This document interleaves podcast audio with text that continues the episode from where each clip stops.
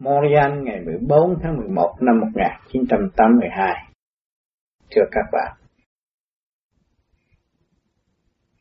hôm nay chúng ta lại có cơ hội tề tụ nơi đây để tiếp tục nghiên cứu trong một thời gian tương ngộ với tôi và một khoảng cách sẽ khá dài để cho các bạn có cơ hội nghiên cứu về thanh điển dành riêng cho những người đã tu từ lâu năm và những người chịu nghiên cứu rõ ràng hơn về giá trị của thanh điển. Chúng ta hoàn toàn là trong thực hành sau cái giờ thiền giác của hành giả và tìm ra cái thức sáng suốt ở giới siêu nhiên. Những người đã tu lâu năm đã cảm nhận được điều này. Và những người mới bước vào tu cũng đã cảm nhận rằng một phương pháp này nó có thể làm cho ta trở nên ổn định và tráng kiện hơn. Cho nên lũ lượt giữa người này và người kia mách bảo lẫn nhau để tìm một con đường tự giải thoát và tự chủ không còn lệ thuộc bởi một ai nữa. Mọi người đều nghe qua cái hộp và xuất hộp. Đều nằm trong sự ban tin ban nghị.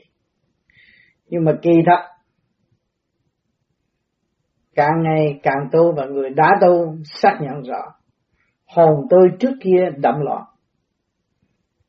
Vì gia cảnh, vì ngoại cảnh, nhưng ngày nay hồn tôi được một phần lớn ổn định. Do ai do sự công phu mà tôi đã chuyên tâm nghiên cứu và thực hành. Thì do khả năng sẵn có của chính tôi. Cho nên do đó, hàng đêm các bạn được tin nơi khả năng của các bạn và sử dụng phần sáng suốt đó để dẫn tiến tâm linh. Thì lần lượt các bạn không còn trong chương trình nghi ngờ nữa. Hồn là chân giác hồn là chủ thể, hồn là nhanh nhẹ. Thấy rõ? Không còn thích bám víu vào sự trần nhơ bụi bặm nữa. Và ngày đêm hướng thượng, để hóa giải tâm can ô trực của chính mình. Đã hành và đã học mới thấy rõ chúng ta đã hành từ nhiều kiếp. Và những kiếp tới đây, chúng ta sẽ vun bồi ý chí thành đạt sẵn có của chính mình, tiếp tục trên hành trình, hành hương. Khi chúng ta nhận định rõ con đường vô cùng là phần hồn bắt buộc phải giữ và phải tiến, thì lúc đó con người không còn cái nghiệp quả nặng nề tại thế trong cái nguyên lý mê chấp nữa. Ở thế gian lẫn quẩn trong vòng mê chấp, tiền tài, động loạn, nhiều khi thiếu đạo đức. Quên mình, theo tiền thì tâm linh không bao giờ tiến được cho nên chúng ta tu phải hiểu rõ ngoại cảnh và nội thức. Ngoại cảnh chỉ đi qua và ghé qua tùy theo cái thức của chúng ta mà thôi. Còn nếu cái thức của chúng ta sáng suốt, thì ngoại cảnh không bao giờ biểu diễn được cái gì trước mắt chúng ta. Cảnh hung ác cảnh hiền lành. Chúng ta cũng giữ thức trung dung mà để vượt qua mọi trở ngại hiện tại. Thì không có ngao ngán bất cứ những tình cảnh gì xảy đến kẻ ở người đi lũ lực lần lượt. Trong trụ có tan trong tan có trụ có tiên mãi mãi vô cùng trong định luật sanh trụ hoại diệt. Chúng ta thấy rõ và không ngao ngán trên hành trình tu học nữa. Ở thế gian, những thương gia muốn làm giàu, nếu thanh tịnh, cũng thấy rằng mình đang ở trong định luật sanh trụ vậy nay làm được vô tiền, mai giữ đó nhưng mà nó cũng phải tiêu rồi nó sẽ hết, rồi nó sẽ tái sanh tùy theo tâm lực. Trong cái căn nguyên đạo đức của mọi người. Cho nên không phải nói thương gia là thất đức. Không, thương gia có đạo đức. Chánh trị gia không phải là thất đức, có đạo đức. Coi chúng ta sử dụng về đạo đức nhiều hơn hay là sử dụng về ác ý nhiều hơn. Thương gia cũng có thể làm chết người chánh trị gia cũng có thể làm chết không cần giáo bộ. Cho nên, quân sự cũng vậy. Cũng có đạo đức, chứ không phải không có đạo đức. Cho nên chúng ta đừng có mê lầm. Tôi ở trong giới giết người, tôi phải giết người, tôi mới sung sướng, không. Tôi phải phán xét. Cần thiết hay là không cần thiết là thôi. Tôi ở trong thể xác các bạn có răng, có miệng, thích ăn. Đó là giới ác. Một ngày các bạn giết biết bao nhiêu sanh linh, chuyển hóa qua cái cơ tạng của các bạn. Cộng cỏ nó cũng muốn sống chứ. Nhưng mà tại sao bắt buộc nó phải qua cái cơ tạng này? Và người tu là phân tách rõ cái cơ tạng này là một tiểu thiên địa. Kim mộc, thủy hỏa, thổ ngũ tạng, rõ ràng, ngũ hành. Nó phải chuyến chạy trong cái định lực sân khắc để hòa hợp với cả cả không vũ trụ, chúng ta thấy rõ. Nhưng mà ngủ vững chúng ta đâu? Bộ đầu chúng ta đâu? Biết được ngũ tạng chạy rồi, bây giờ bộ đầu chạy chỗ nào? Chưa thấy. Cho nên chúng ta phải tu bổ sửa chữa lập lại trật tự để cho bộ đầu tiến giải phần thanh điện đi lên. Hòa hợp với cả càng không vũ trụ, chúng ta mới thấy rằng bộ đầu chúng ta còn làm việc nhiều hơn ngũ tạng bộ đầu của chúng ta không chứa món ăn, nhưng mà làm việc nhiều hơn. Nếu chúng ta thanh tịnh, chúng ta thấy điển giải rõ ràng. Nếu nó không giải ra, làm sao ăn rồi lại đói? Đói rồi lại ăn, chứ nó đi đâu? Là phải đưa về trung ương nguyên căn của tất cả vạn linh, nó phải trở về. Ăn vô nó qua khí khí qua thẳng thẳng quận hư đó nó phải trở về sắc giới. Khi chúng ta hiểu được cái đó là chúng ta hiểu rõ ý lý của thượng đế. Ý lý của thượng đế trong nắm cái quyền sanh khắc mà giáo dục chúng sanh vạn lịch nếu người nào hướng thượng thuận thiên giá tồn nghịch thiên giá âm nếu mà chúng ta nghịch thiên thì chúng ta tự hại tự đem sự tâm tối chúng ta đối với một người bạn tại thế gian, đối với một người bạn thế, một người bạn tại thế mà chúng ta nghĩ người đó nghịch với chúng ta và chúng ta nghĩ xấu với người đó, chúng ta có một độc tâm, thì thế nào? Thì cái bệnh nó lại về với chúng ta. Thấy chưa? Cái đó là khắc rồi. Mình tạo cái cơ hội cho khắc cái bản thân và thần kinh của chính mình còn nếu chúng ta hòa để tìm cái phần sáng suốt, tìm cái phần hay ho của đối phương. Thưa các bạn, con ruồi, con muỗi nó cũng có cái chuyện hay ho của nó mà chúng ta tìm chưa ra. Nếu nó không có cái hay ho của nó, làm sao nó cất cánh, nó bay nhẹ nhàng hơn chúng ta được? Nó có cái hay ho của nó.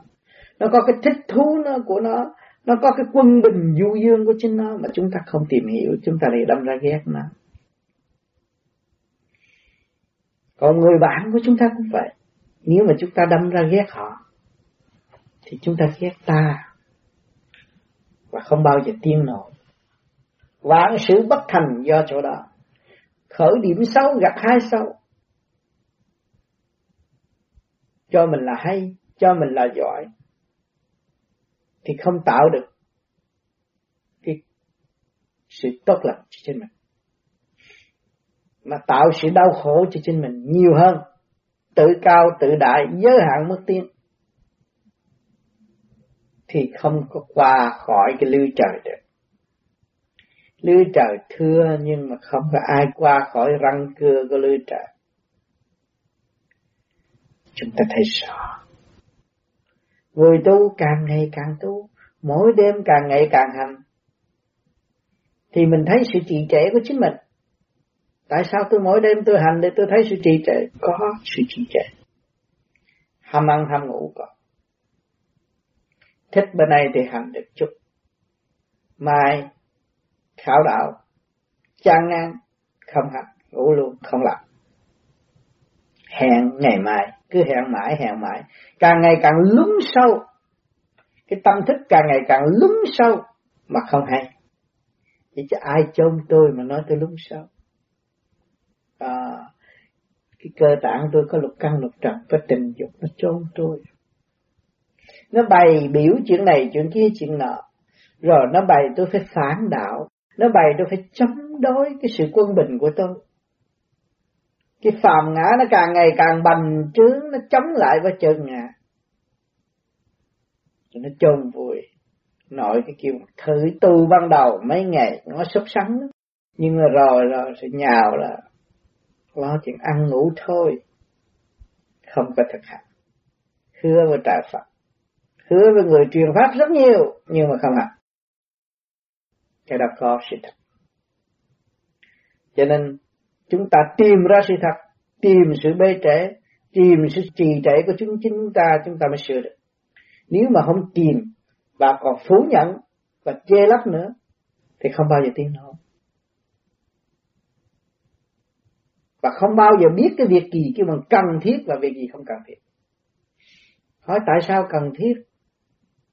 Một đêm ngủ mấy tiếng đồng hồ cần thiết ư? À, tôi ngủ bảy tám tiếng đồng hồ. Rất cần thiết cho cơ thể chúng tôi. nhưng mà tôi thiền được bảy tám tiếng đồng hồ thì cái cơ thể tôi thế nào? Không có bại hoại không? Có tối tâm không? Cho nên những người thiền càng thiền nó càng thích thiền. Mà càng cố gắng nó vượt qua một trở ngại rồi, nó sẽ giữ lòng và nó thiền luôn. Cho nên nhiều người lại ngồi ngủ tới sáng. Nó cảm thấy con người nó nhẹ nhàng, nó khỏe khoắn, và tự động nó bớt cái tình dục. Cái tâm lực không hút nó nữa, và thiên lực qua giải cho nó thăng hoa thì nó càng quý càng không vũ trụ hơn. Và việc làm nó nó càng cởi mở và công khai với cả càng không vũ trụ thì nó giảm bớt sự tôi tầm khắc khe đối với nó. Cho nên phải trong thực hành để kiểm điểm từ giai đoạn. Hồi tôi thấy đêm nay tôi làm có bộ mệt mỏi, Nhưng mà tôi cố gắng có thể thế nào? Qua Qua được. Thật sự qua được. Tôi thấy dũng chí của tôi có giá trị. Tôi sẽ vun bồi điểm đó. Nhưng mà ngày mai cái phạm ngã nó lấn áp Mà tôi nghe lời nó thì nó giật ngã liền. Thì đâm ra nói bậy. Tu không thật. Cho nên chúng ta phải nhìn nhận cái chuyện tầm tối của chính mình mới sửa được. Nhưng tại sao tôi gặp chư tiên chư Phật ai cũng nói tôi trì trệ, chậm tiến không lo tu. Nhưng mà hàng ngày tôi tu đó là tôi tu, tôi muốn tu cho mọi người coi, đó là tôi tính với chuyện tu, đó không phải tu. Cho nên nhiều người người ta tu, nhưng mà không bao giờ thấy người ta tu. Thấy người ta vẫn nói chơi nói giỡn với chúng ta vẫn đùa vẫn đi đây đi đó vẫn làm việc ở trong cái cảnh trần này. Thấy người ta ăn bận y phục phàm tục chứ không có cách gì riêng biệt. Nhưng mà trong tâm thức họ thanh cao và việc làm họ không ngừng nghỉ. Còn chúng ta xưng danh tu. Tôi tu với ông này bao nhiêu năm, bao nhiêu năm mà rốt cuộc có cái miệng không? Không có tu. Tạo cái cảnh hổ thẹn sinh mình. Cho nên chúng ta đã dốc lập làm một con người và chấp nhận trong thể xác này. Và thấy rõ cái tội trạng của chúng ta chưa có hoàn tất chúng ta luân hồi lục đạo làm con người hiện tại nhưng mà chưa hoàn tất. Và nhiệm vụ từ bên trên đưa chúng ta xuống đây để nhập trong một thể xác cũng nhiệm vụ chưa hoàn tất. Phải cố gắng làm nhiều hơn. Phải vun bồi điểm sáng suốt sẵn có và khả năng sẵn có của chính chúng ta để công hiến cho tất cả mọi người. Mới là thật sự một người tu mà không ai biết mình tu cho nên vô vi chủ trương đời, đạo sống tu, các bạn vui với đời. Các bạn thích thú với đời. Và các bạn vinh hạnh được sống ở đời làm chủ của một cái cơ quan sáng suốt, hòa hợp với cả. Không vũ trụ là cái tiểu thiên địa, cái thể xác này. Tấn thôi giờ bạn quyết định, chứ không phải người khác quyết định. Nên bạn nên yên tâm thực hành yên tâm để đi tới cái con đường thanh nhẹ yên tâm để cảm thức được những sự cần thiết và không cần thiết Nếu chúng ta cảm thức được sự cần thiết và không cần thiết, thì trong ngày chúng ta làm rất nhiều việc hữu ích. Mà cảm thức được những chuyện không cần thiết mà chúng ta lao đầu vô làm việc không cần thiết, thì mất biết bao nhiêu thì giờ. Chúng ta nói gương chư Phật chư Tiên là độ chúng sanh. Các bạn rảnh làm việc để độ chúng sanh, các bạn thấy thanh nhẹ. Và cái sự so đo của các bạn tự động nó sẽ tiêu tan và không còn tái hiện trong trí óc nữa. Cho nên phải tu là vậy. Tu là ưng thuận trong sự thầm kín của chính mình. Chứ không phải tu nói tôi tu rồi qua bữa sau không tu rồi đổi thừa cái tu. cái đó là cái khổ tập. Cho nên những người đã đi như vậy. Ban đầu tình nguyện tu, rồi không tu rồi đổi thừa cái tu cho nên ở thế gian họ rất đau khổ vì sự tâm tối mà không hiểu nguyên lai bổn tịch ban đầu nghe thấy thích thật nhưng mà rốt cuộc không phải vậy. Cho nên chúng ta phải cố gắng. Mắt phạm thấy để thích tâm, tôi nói, lỗ tai phạm nghe để thích tâm, miệng phạm nói để thích tâm, mình là người học được. Tưởng tượng để thức tâm, người để thức tâm là mình người học trước chứ không phải học trước chứ đừng dùng lý luận để đè bẹp bất cứ một ai. Sửa mình tiến qua mới là thật là đúng nếu không sửa mình tiến hóa, không ai tiến hóa dùng cho mình đâu chúng tôi đã từng nói với các bạn, chúng ta nên lạc ta đi, nhỏ nhất đi để học cái chuyện lớn nhất. Nếu các bạn không chịu làm nhỏ nhất, thì không bao giờ học được việc lớn nhất. Việc nhỏ các bạn làm mất trật tự thì không bao giờ việc lớn các bạn thành sự. Cho nên hàng ngày các bạn tu ngồi tu đó, chuyện nhỏ lắm, thằng làm biến ngồi chơi nhắm mắt, nhưng mình nhỏ nhất. Mà nó thành công trong cái nhỏ nhất, nó sẽ thành công trong cái chuyện lớn nhất. Con người tại thế gian khó nhất là pha mê pha chấp. Con người đang bấn loạn, cư trần nhiễm đồng trong sự mê loạn rõ rệt. Mà nó phá được cái lưới mê này rồi nó phá được cái lưới chấp kia nó đi lên. Nó sẽ bước qua một giai đoạn mới trong vòng vòng mê chấp của điển giới rồi nó sẽ phát tung ra nó đi ra nữa. Đó là ý chí vô cùng sự thăng hoa không ngừng nghĩ để dành riêng cho nó mà nó không chịu trở về thì nó chỉ tự quỷ lên nó mà thôi. Hồn là căn bản, thức là căn bản, thức hồi sinh là căn bản. Cho nên chúng ta khó cái thức hồi sinh rõ ràng. Ta có phần thanh nhẹ sáng suốt rõ ràng. Ta nên giữ lấy món quà của Thượng Đế ân ban nếu mà chúng ta không giữ nó, nó sẽ mất. Cho nên người tu phải chịu mài, chịu dũa, phải chịu đánh bóng nó mới có giá trị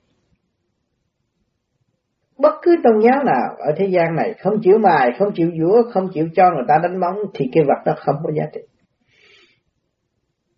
Bất cứ tôn giáo nào. Phải thực hành. Chúng ta. Nhiều người tu bị quan ức. Nên trời ơi tôi tu tôi có làm gì mà bị hết chửi phủ đầu nhưng mà rồi rồi mình thấy rằng nhờ họ chúng ta mới tiến. Nhờ đối phương kích động chúng ta mới tìm ra ta. Tại sao chúng ta lại trách đối phương chúng ta phải cảm ơn đối phương. Họ cũng quan phí thời gian ăn cơm chữ mình chứ không phải là nhịn đói chữ mình được đâu. Cho nên chúng ta phải hiểu cái đó. Thì chúng ta mới phá chấp. Khi phá chấp rồi chúng ta mới phá mê.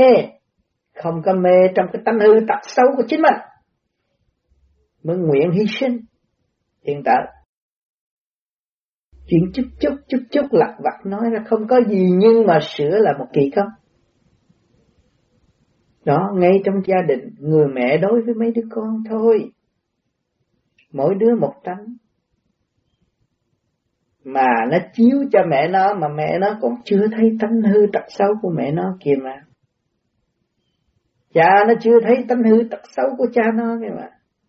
Nhờ con chiếu mà nó cũng không thấy rồi nhờ cha chiếu thì con cũng không thấy mà nhờ mẹ dạy thì con cũng không nghe.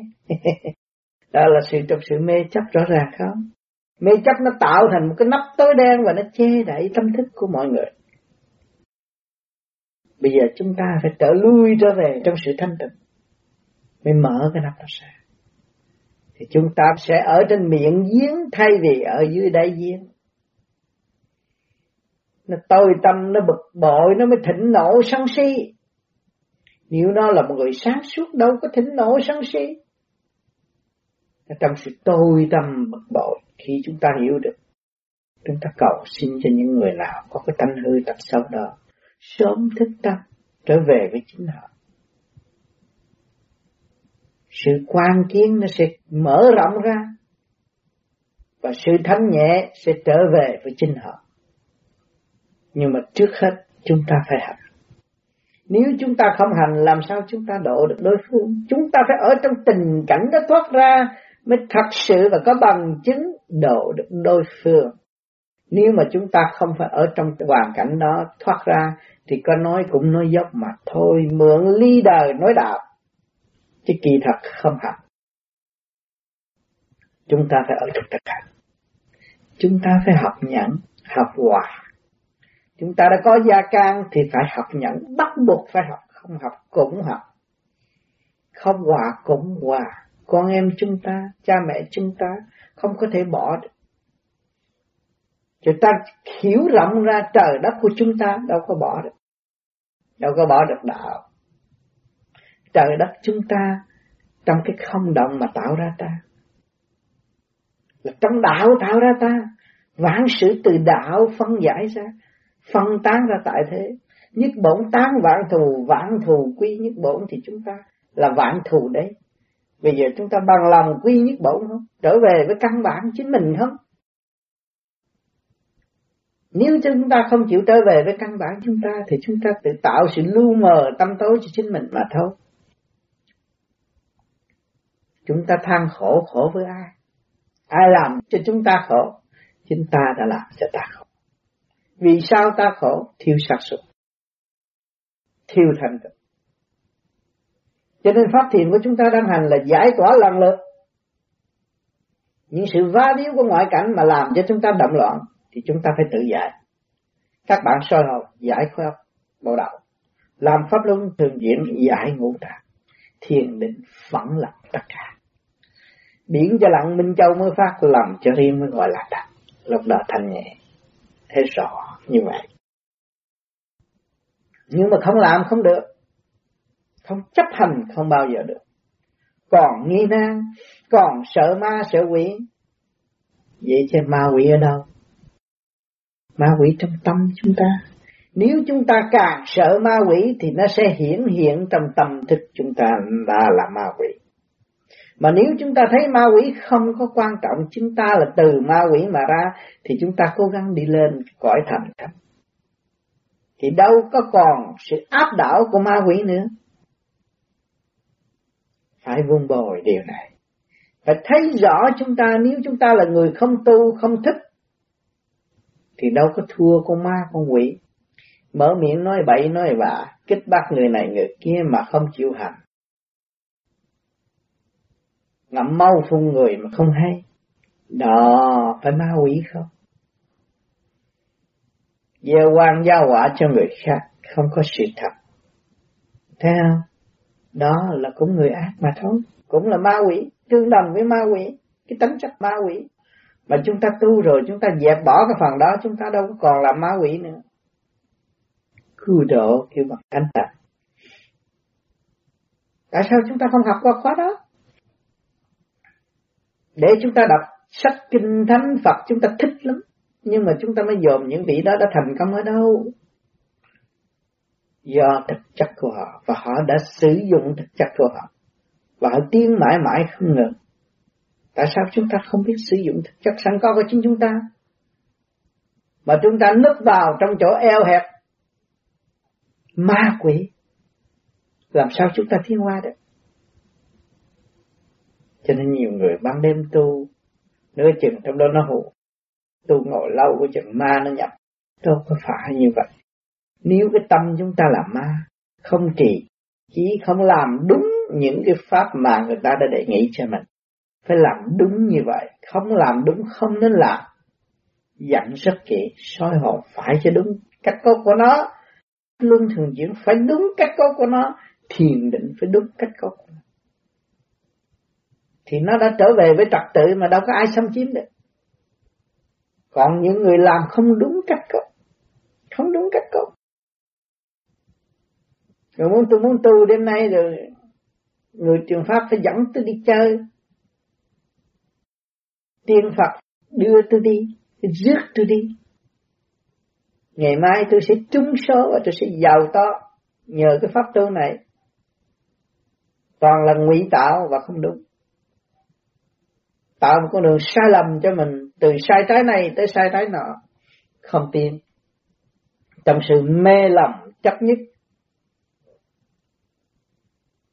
gặt hai sự đau khổ vô cùng ở tương lai mà không hay cho nên người tu là phải dứt khoát tìm hiểu sáng suốt nghiên cứu. Tại sao tôi phải thực hành? Tôi nhắc thật kiểu lần phải như vậy, phải nghiên cứu, bắt buộc phải nghiên cứu. Để thức tâm mới tiến hóa được. Còn không chịu nghiên cứu không bao giờ tiến hóa. trên mỗi mỗi trong cảnh đời mà cẩu thả là hư tất cả mọi sự. Phải có trật tự. Nội cái chuyện ăn uống của chúng ta đây không có trật tự cũng là sinh mệnh. Biết bao nhiêu người đã vun bồi cái tự ái tham ăn. Chúng ta nói nó, nó không nghe rồi rốt cuộc gặt hai cái bệnh đó sao bị biết cho nên bác sĩ cũng đo tay. Những y sĩ danh tiếng tại thế giới cũng nói rằng bệnh gì tôi cũng có thể nghiên cứu trị được nhưng có cái miệng người ta tôi không có nghiên cứu nổi. Trị, trị không nổi cái miệng. Vì nó rước sự phức tạp cho nó nó phải gặt hai kết quả của sự phức tạp. Đương nhiên là vậy. Nói sai cũng sanh bệnh đâu có phải ăn bậy mới sanh bệnh nghĩ bậy cũng sinh nhưng mà thế gian thích. Thích điều đó nhiều hơn. Cho nên tạo cảnh mê lầm đắm loạn tại thế, liên hồi. Không ngừng nghỉ. Cho nên đêm thiền của chúng ta nó quy ra vô cùng. Vì hàng ngày chúng ta rước sự đắm loạn triền miên trong tâm thức chúng ta, mà ban đêm chúng ta biết gọt rửa và biết phục vụ cái tâm thức của chính mình, để dẹp cái cảnh va víu ngoại cảnh, và hướng về nội thức, thăng hoa thanh nhẹ. Thì thấy quý giá vô cùng, mới bắt đầu thấy mình có nhiệm vụ. Nhiều người có nhà mà chạy cứ đi khen nhà thiên hạ mà không biết lo nhà của mình. Tôi ở trong vị trí eo hẹp, ba tắc, bốn tắc, năm tắc, nhưng mà sạch sẽ là không đủ rồi rồi đòi hỏi căn nhà thiệt lớn rồi tạo rồi mất trật tự.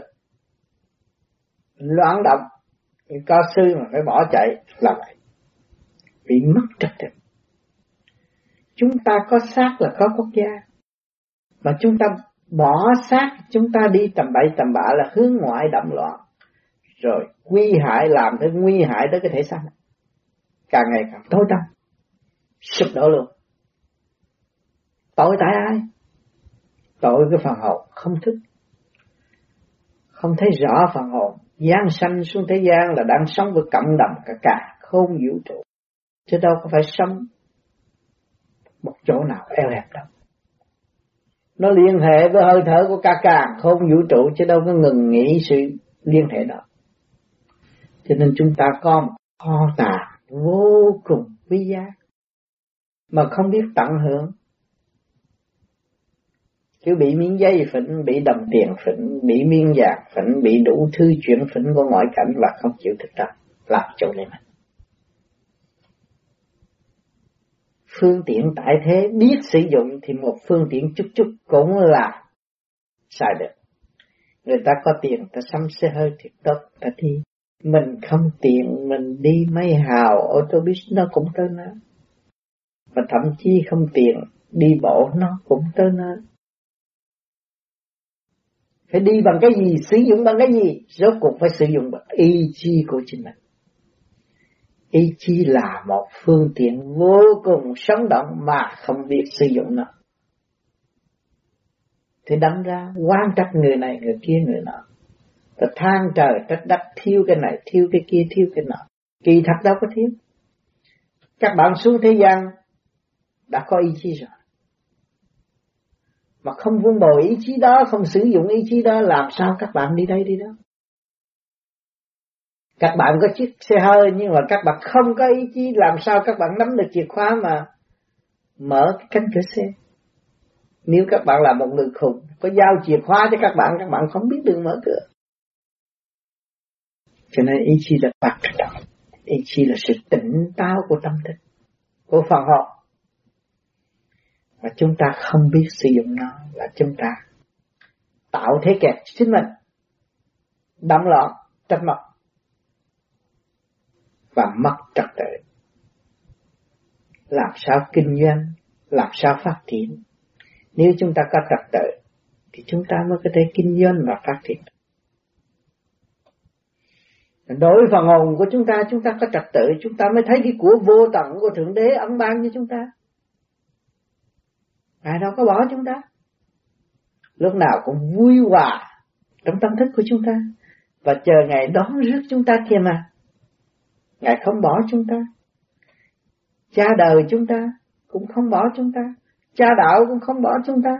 Mẹ đời, mẹ đạo cũng không bỏ chúng ta. Tại sao chúng ta lại bỏ người? Tại sao chúng ta tạo sự bất hiếu cho chính mình? Chúng ta minh định rõ bất hiếu là sự tâm tối. Tại sao chúng ta lại thích con đường đó? Ta đâm đầu đi xuống. Thế rõ chưa? Cái trung hiếu là quan trọng. Người bất trung bất hiếu. Làm sao mà tiến hóa được? Ở thế gian lỡ lỡ đi tu, lỡ đi học, vô trường học. Xã hội xưa người ta cũng dạy phải có hiếu với thầy. Đi tu cũng vậy, cái tâm thức chúng ta phải biết cảm ơn tôi đã nói, con chó mà sủa tôi tôi đi vô nhà thờ gặp được Chúa rồi tôi tìm chiều sâu của Chúa và tôi hiểu đường lối của Ngài. Tôi vô chùa tôi tìm hiểu chiều sâu của Phật, hiểu đường lối của Ngài. Thì tôi phải cảm ơn ai? Mà lấy ai làm sư tôi? Chính tôi nhờ con chó chứ đừng nói tôi tôi bị gạt. Không phải bị gạt. Tôi gạt tôi thì có chứ, không bao giờ bị gạt vì tôi lấy cái lý đời làm đạo là tôi gạt tôi. Còn tôi thực hành để rõ lý đời và tôi xây dựng một triết lý trong sự sống của lễ sống của tôi, tôi không bị gạt. Các bạn tu về pháp lý thì các bạn xây dựng trật tự và các bạn sẽ có một triết lý sống động và sống trong lễ sống của mọi ca nhân riêng biệt. Mọi căn cơ khác nhau các bạn đâu có còn bị gạt nữa. Còn các bạn lên leader tạo ra đạo.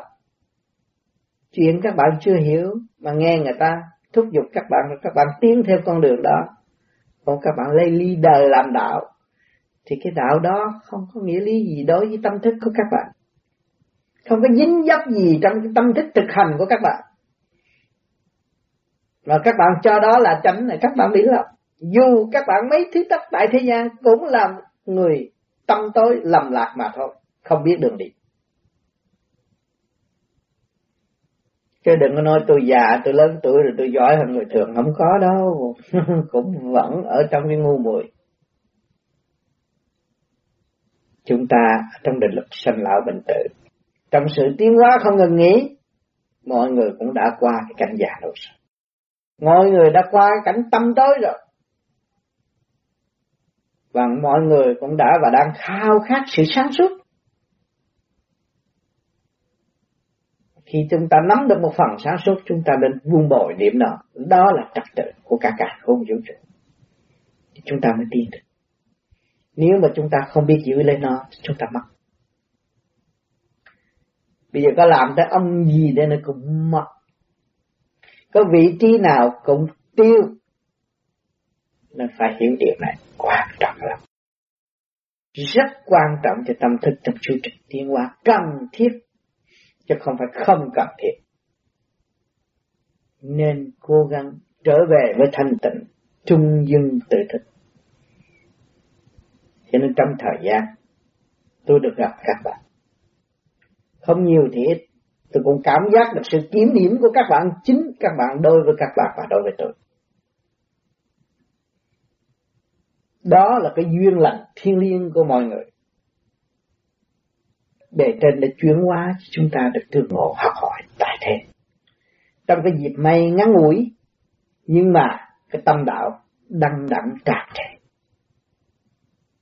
Ngày hôm nay sự văn minh cho chúng ta, rất nhiều. Chúng ta có quyền ghi chép âm thanh và để nghe lại và nghiên cứu rõ rệt hơn trong lúc thanh tịnh của chính mình. Đó, chúng ta mới thấy rõ thực chất của chính mình.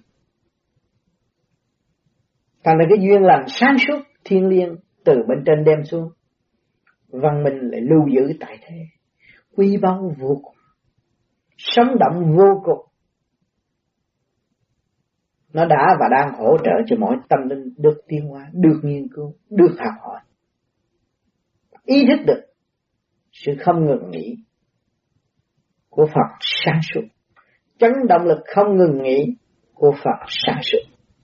Cho nên chúng ta mới trở lại sự quân bình. Cho nên nhiều người tại thế không hiểu. Tôi muốn đi tìm, tìm một ông thầy thiết hay. Quá phép thần thông cho tôi coi tôi mới theo. Dù cho người đó quá phép thần thông trước mắt mình mình đã có duyên ngộ chưa mà theo. Và dù có theo, đã hành được mà đắc không. Cho nên tôi đã nói nhiều người đã chung ngủ với tôi, nhiều người bạn đã chung ngủ hàng đêm với tôi. Hai anh em đàm đạo với nhau rất nhiều nhưng mà rốt cuộc không ngộ được đạo. Có ôm chặt lấy nhau cũng không ngộ được đạo, nhưng mà xa nhau lại ngộ đạo. Nó có cái lạ như vậy. Cho nên các bạn đừng có sợ mất đạo hay là mất đạo hữu. Vì tâm thức các bạn các sợ mất sự sáng suốt mà thôi. Phải vun bồi sự sáng suốt và giữ lấy sự sáng suốt, không nên mất sự sáng suốt. Mất sự thanh tịnh và sáng suốt thì các bạn mất tất tất cả. Mà các bạn giữ được sự thanh tịnh và sáng suốt thì các bạn sẽ có tất cả các bạn nên nằm lòng với nó sống với nó.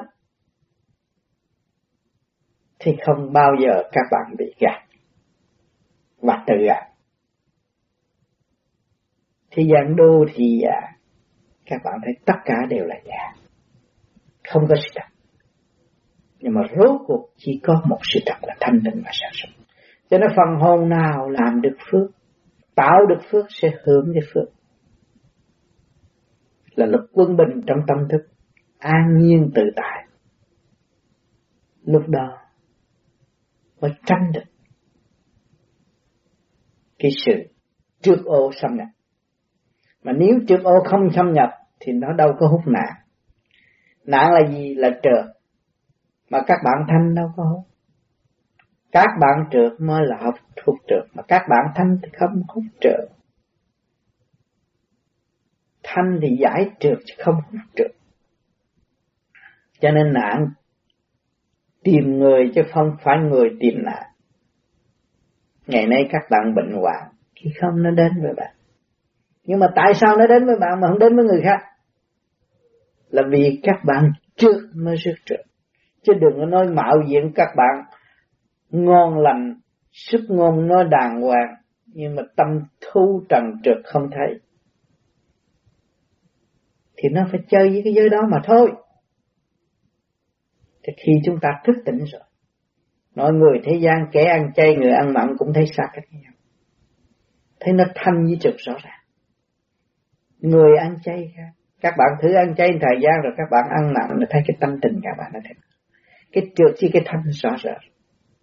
Rất rõ. Và các bạn bước vào điển giới và các bạn bỏ điển giới, các bạn sẽ thấy ra thế nào khi bước vào điện giới mới thật sự là thật. Mà rước vào trên cảnh động loạn thì thấy trượt rõ ràng. Cho nên, cái phương pháp tu của chúng ta, tuy thời gian không dài, nhưng mà rồi đây, trong thời gian xa cách giữa tôi và các bạn các bạn sẽ nghiên cứu nhiều hơn. Rồi mong duyên lành cho tôi có cơ hội tái ngộ các bạn. Chúng ta lại kiếm điểm nhiều hơn nữa. Chúng ta sẽ sung sướng và hòa hợp hơn tránh cái bản chất ý lại và sống trong sự sáng suốt, tự minh tự tiến. Thanh thật cảm ơn sự hiện diện của các bạn. Ngày hôm nay.